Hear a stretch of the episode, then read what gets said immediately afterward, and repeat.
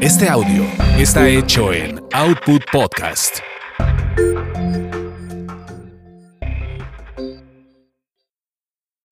Lo que se quedó en el tintero. Lo que se quedó en el tintero.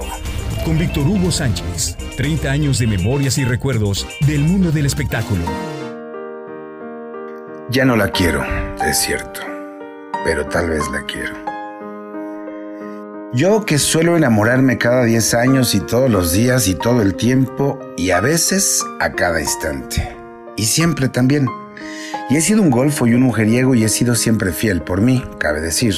Para mí, pues, y me han puesto el cuerno y he sufrido, me he caído, me he levantado también. Y no importa si es un día, un mes, dos años o más, me enamoro y me entrego sin pausa, sin freno. Y me enamoro como suelen enamorarse los hombres de probada inteligencia. A lo puritito pendejo. Porque no nos hagamos, uno siempre sabe de qué va cada historia. Y uno sabe al fin y al cabo el tiempo que durará un romance. Uno siempre sabe. Y he ahí la maestría del buen amador. Ves la ola, la remontas, surfeas y al final terminarás revolcado, lastimado y lo volverás a intentar. Así somos los enamoradizos. Siempre nos dejamos ir como si fuera la primera vez y como si fuera la última también. Con amores reales que han cuajado y otros que ciertamente han sido platónicos pedacitos de cielo. Y también les he sufrido y gozado sin gozar, if you know what I mean.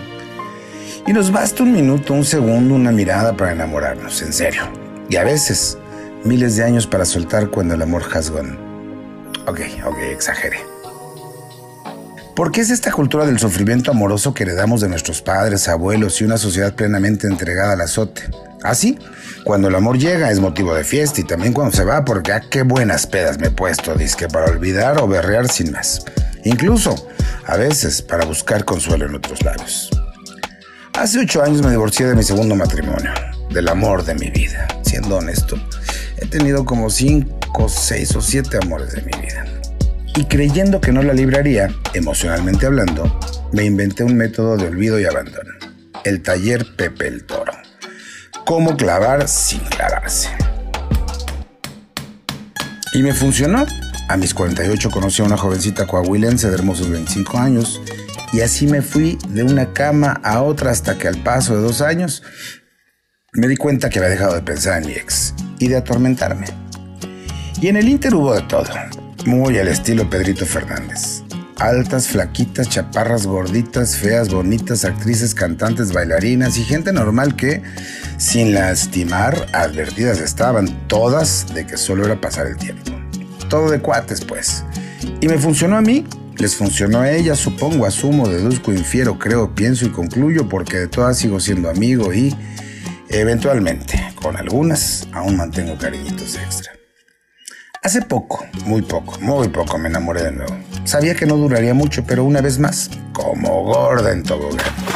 Y salí raspado. Muy, más de lo que había imaginado.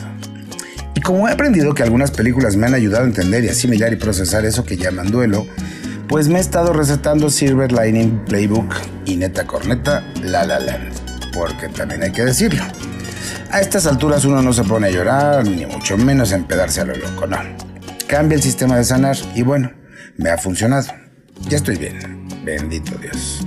Muy bien. Y listo para la que siga, porque necio que soy he sido, no buscaré, pero sí estaré abierto a que llegue la indicada. Y siempre llega, siempre. Y me abandonaré el inmenso placer de amar y pasarla bien hasta donde se pueda. No, pues, no escarmiento, ni escarmentaré. Estar enamorado es adictivo, es en buena parte mi motor personal.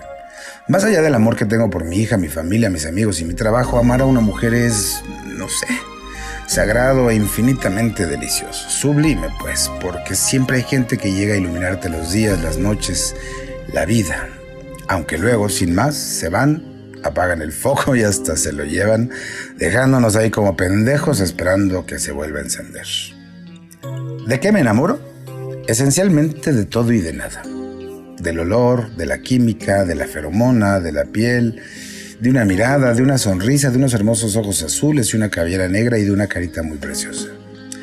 Porque superficial que soy, No alcanzo a ver el interior de las personas cuando las conozco, lo que traen en su corazón, pues, y en sus cabezas. No, no, no. Y mentiría si dijera lo contrario. Yo me enamoro del envase y ya luego averiguo lo que trae adentro y veo si me quedo o me voy o me van. Porque carajo, he sido muy afortunado.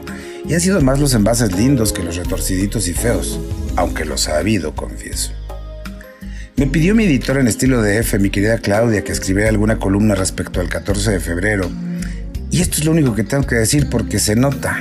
Yo, como Chichi Peralta, en esto del amor, soy un idiota.